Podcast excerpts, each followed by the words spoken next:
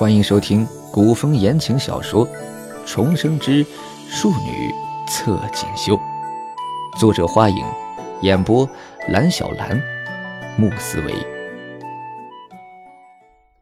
第一百五十集，他不能对皇室心怀不满，却对那害他的傅锦仪恨之入骨。这个死丫头，看着小小年纪。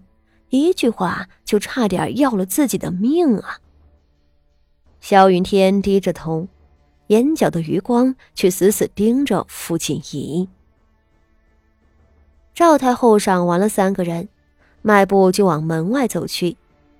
而就在此时，那刚得了一千两金子的徐策信步上前，在太后跟前再次跪下了，道：“禀太后，臣。”有事启奏。赵太后停下了脚步，看着他。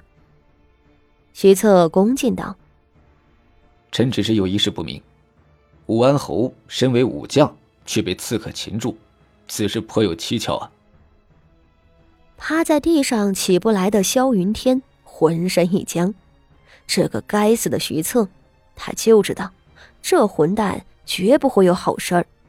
果然。他竟然敢猜忌自己！萧云天连忙看向了赵太后，可那赵太后的面上神色平静无波，也瞧不出心绪来。哦，赵太后挑眉道：“有何蹊跷？徐指挥使莫不是想要弹劾武安侯了？”徐策浅浅扫了一眼萧云天。才拱手和太后道：“容臣问武安侯几句吧。”赵太后似乎也不急着回金刚殿，她此时已经在武士们搬来的椅子上坐下了，另有几个亲信打了水过来服侍她。她任由亲信抹着她脸上的赤粉，点头道：“可以，你问，哀家听着。”徐策这才看向了萧云天，问道：“臣想问武安侯，你身为威武将军，曾在北疆战功卓著，一身武艺在京城之中也是翘楚，你又是如何被刺客制服的呢？”萧云天冷冷的抬起头，忍着失血后的剧痛和头晕，咬牙道：“下官。”下官是为了救自己母亲，下官的母亲被刺客拿住，刺客用母亲性命逼迫下官束手就擒。他说着，一手指向身侧的苗氏，众人这才纷纷顺着他的手指，看向了一旁获救的苗氏和傅妙仪婆媳。苗氏那下头是刚刚才被遮住的，而先前太后被挟持。众武士和刺客对峙的漫长的时光里，他都是光着的。旧家的御林军们对这不堪入目的场景也表示很无语。哦，原来这就是武安侯府的太夫人啊！御林军中有人忍不住低低惊呼了一声，很快又住了口。而此时，大家看向苗氏和萧云天的目光中，就带了鄙夷了。不论是出于什么原因，女人在大庭广众之下失了贞操，都是罪大恶极的。而发生在苗氏身上的丑事，也实在太……她就这么光着，被刺客们一路从北武社羁押到了这个地方。又被几百个御林军看得清清楚楚。虽然这群年轻的御林军们是真不想看他，又老又丑又胖又黑，这都快吐了啊！今日刺杀之灾中，不少官眷都受了伤，甚至赔了命，也有那女子被假扮成的尼姑的男刺客侮辱的。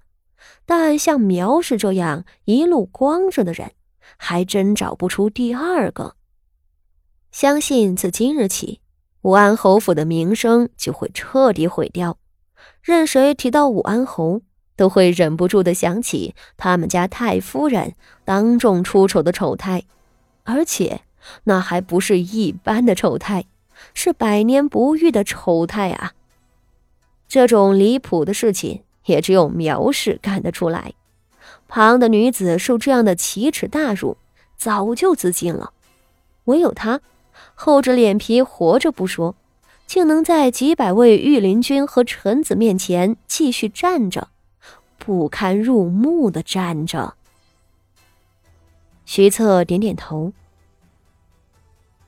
哦，原来是这样啊！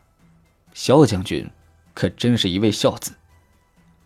我记得，当时萧将军本是护卫萧贵妃娘娘和六皇子殿下，为何又会和两位主子走散呢？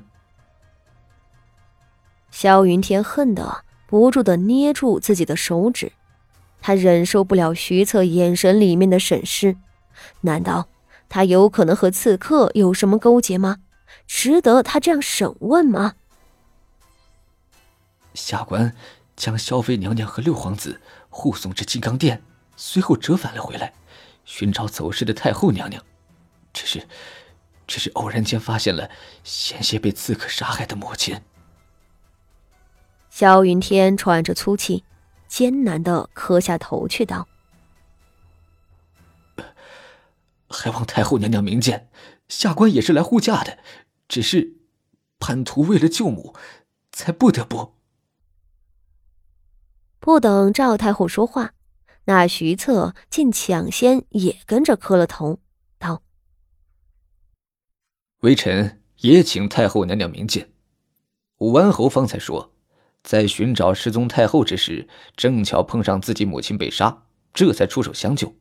可据微臣所知，武安侯的母亲萧太夫人是在北武所附近被刺客捉住，而太后娘娘和太子殿下两位刺客被袭击走失之地，却是靠近金刚殿附近的一所供奉各类菩萨的庙宇。